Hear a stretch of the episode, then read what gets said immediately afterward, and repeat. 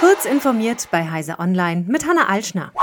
Die UN-Kulturorganisation UNESCO hat Regierungen beim Einsatz künstlicher Intelligenz in Schule und Bildung zu einer Reglementierung in ethischer und pädagogischer Hinsicht aufgerufen. Nötig sei ein auf den Menschen ausgerichteter Ansatz und die Schulung der Lehrkräfte, teilte die UNESCO am Donnerstag in Paris mit. Zum Einsatz von generativer KI legte die UNESCO einen Leitfaden vor, um den Herausforderungen begegnen zu können. Das Papier ermuntere zu menschlichem Eingreifen, Inklusion, Fairness, Gleichstellung der Geschlechter sowie kultureller und sprachlicher Vielfalt beim Einsatz von KI. Auch lege es eine Altersgrenze von mindestens 13 Jahren für den Einsatz von KI-Tools in Klassenzimmern fest und empfehle allgemeine Standards für den Schutz von Daten und der Privatsphäre. Die US-Regierung und Großbritannien haben Sanktionen gegen elf weitere mutmaßliche Mitglieder der Cybercrime-Gruppe Trickbot aus Russland verhängt. Parallel dazu hat das US-Justizministerium Anklagen gegen neun Russen publik gemacht, denen vor verschiedenen US-Gerichten Straftaten in Verbindung mit Trickbot oder der Ransomware-Gruppe Conti vorgeworfen wird.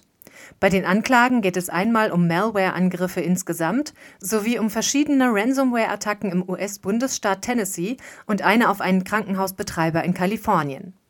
Bei dem Banking-Trojaner Trickbot, nach dem die Gruppe benannt ist, handelt es sich um ein modulares Schadprogramm. Es wurde von den Cyberkriminellen zu einem universellen Angriffswerkzeug weiterentwickelt. Von China gesteuerte Gruppen versuchen inzwischen vermehrt, mit KI-generierten Bildern auf öffentliche Debatten in Staaten wie den USA Einfluss zu nehmen und Kontroversen zu verschärfen. Das geht aus einem jetzt publik gemachten Bericht des Threat Analysis Center von Microsoft hervor, in dem es insgesamt um digitale Bedrohung aus Ostasien geht. In dem Abschnitt zu KI-Bildern heißt es, dass damit ungefähr im März dieses Jahres begonnen wurde und die Operationen in den sozialen Netzwerken merklich erfolgreicher geworden seien. Die visuell ansprechenderen Inhalte würden deutlich häufiger von authentischen Accounts geteilt. Der Streaming-Spezialist Roku will rund 10 Prozent seiner Mitarbeiter entlassen und nimmt verschiedene Programme wie einige TV-Serien aus seiner eigenen Streaming-Plattform, um Lizenzkosten zu reduzieren.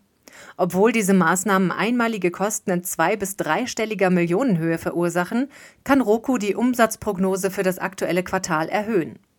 Der Anbieter von Streamingboxen für Fernseher ohne Internet hat seine Belegschaft bereits im November 2022 um rund 5 Prozent gekürzt, etwa 200 Mitarbeiter. Gegen Ende des letzten Jahres zählte Roku laut Light Reading noch 3600 Angestellte. Weitere 200 Personen waren dann im März dieses Jahres entlassen worden.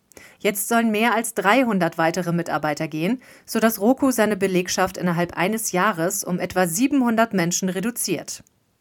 Diese und weitere aktuelle Nachrichten finden Sie ausführlich auf heise.de.